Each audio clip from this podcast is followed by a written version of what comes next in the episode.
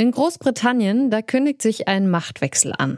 Denn die sozialdemokratische Labour-Partei, die könnte nächstes Jahr nach mehr als zehn Jahren die Mehrheit im Unterhaus und das Amt des Premierministers gewinnen. Seit Sonntag, da diskutieren in Liverpool Abgeordnete und Mitglieder der britischen Arbeiterpartei über die Zukunft Großbritanniens. Tatsächlich sehen fast alle Umfragen Labour momentan weit vor den konservativen Tories. Könnte das vielleicht auch Folgen für die europäische Sozialdemokratie haben? Dieser Frage gehen wir heute nach. Ich bin Alia Rentmeister. Schön, dass ihr zuhört. Zurück zum Thema.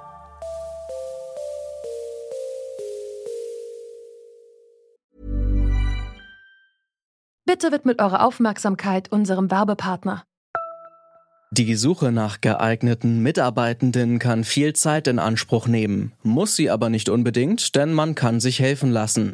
Zum Beispiel mit den Premium-Stellenanzeigen von Indeed, denn damit wird eure Stellenanzeige in der Suche sichtbarer und Bewerberinnen und Bewerber werden schneller auf euch aufmerksam. Indeed schenkt euch jetzt 75 Euro Startguthaben für eure Premium-Stellenanzeigen. Klickt dazu auf den Link in den Show Notes. Es gelten die AGB. Optimistisch und mit jeder Menge Glitzer. So lässt sich der Parteitag der britischen Labour-Partei zusammenfassen. Denn als Parteichef Keir Starmer für seine Rede auf die Bühne tritt, da wird er von einem wütenden Aktivisten mit Glitzerstaub beworfen. Doch der Zwischenfall, der hat die Stimmung im Konferenzsaal in Liverpool nicht trüben können. Und einige meinen gar, der Glitzer hätte Starmer und seinem Auftritt mehr Glamour verliehen. Sometimes the old Labour ideas are right for new times. So, where there are good jobs, where there is good infrastructure, where there's good land for affordable homes, we'll get shovels in the ground, cranes in the sky, and build the next generation of Labour new towns. Welche Signale dieser Parteitag gesendet hat und was ein möglicher Labour-Sieg für die Sozialdemokratie in Europa bedeuten könnte, darüber habe ich für diese Episode mit Annette Dittert gesprochen. Sie leitet das ARD-Studio in London, beobachtet die britische Insel seit Jahrzehnten und ich freue mich sehr, dass sie sich für diese Folge aus London zugeschaltet hat.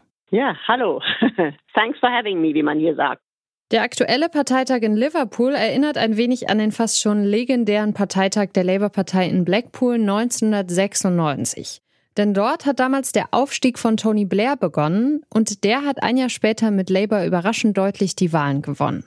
Aus dem Sieg von New Labour, wie Tony Blair es damals nannte, ist dann ein sozialdemokratisches Jahrzehnt für Großbritannien geworden.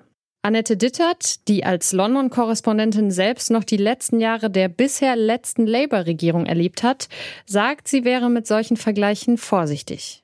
Die Situation heute ist ja auch eine ganz andere. Die wirtschaftliche Situation ist viel, viel schwieriger für Großbritannien. Und Keir Starmer ist kein Tony Blair.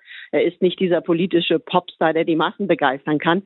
Dennoch war gestern dieser Parteitag und auch seine Abschlussrede da wehte der Hauch eines Wahlsiegs über der Halle. Es war eine elektrifizierte Stimmung. Die Abgeordneten gaben Standing Ovations und die Parteimitglieder. Und man konnte sehen, dass Starmer die Partei wirklich wieder in die Mitte gebracht hat und auf Kurs gebracht hat als eine sage ich mal, centrist Sozialdemokratie.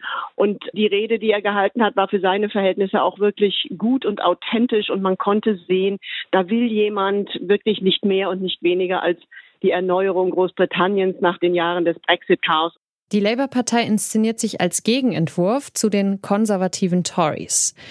Das zeigt sich zum Beispiel, wenn die potenzielle Labour-Finanzministerin Rachel Reeves die vergangenen 13 Jahre der Tory-Regierung im britischen Frühstücksfernsehen als Chaos und Instabilität bezeichnet. What we've had these last 13 years is chaos and instability that puts off business investment.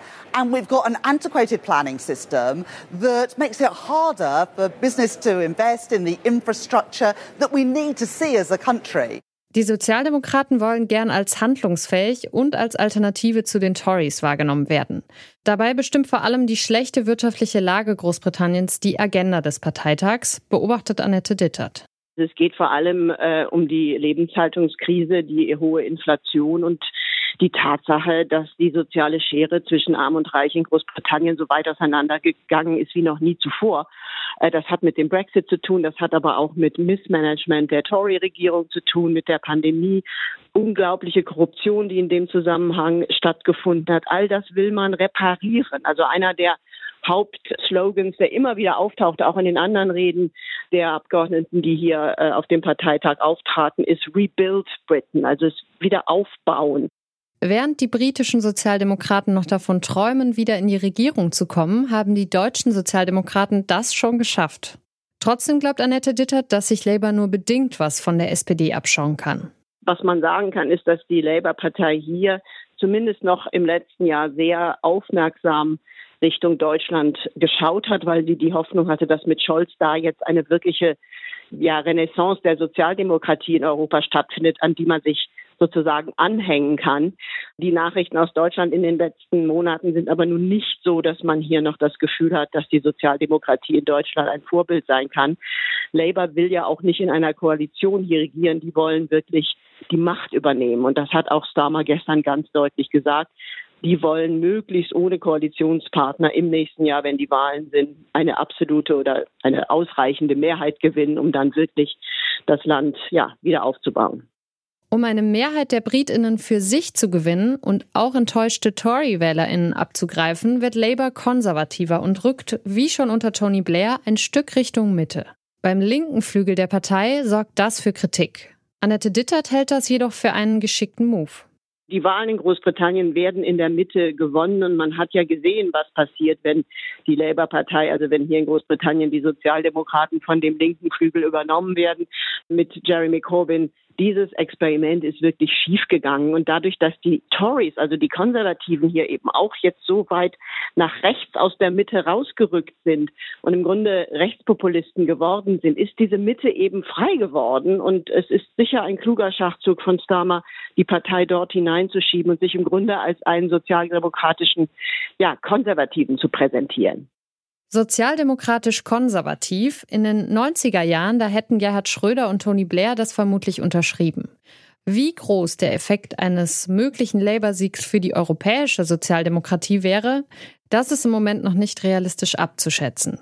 Denn noch sind es lediglich Umfrageergebnisse und bis zur Wahl, da kann es durchaus noch ein Jahr oder auch länger dauern. Ein Jahr ist eine lange Zeit in der britischen Politik, wie wir wissen. Aber ich sage mal, wenn er denn, und das ist jetzt Spekulation, einen wirklich überzeugenden, großen, klaren Wahlsieg hinlegen kann im nächsten Jahr, dann ist das natürlich schon ein Zeichen für die sozialdemokratischen Parteien in Europa, dass das auch sicher auf die mit herüberstrahlen wird. Aber nochmal, so weit sind wir noch nicht.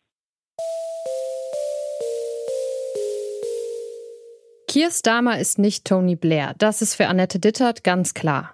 Und auch wenn es Parallelen gibt, die Situation im Vereinigten Königreich ist heute eine andere als in den 90er Jahren.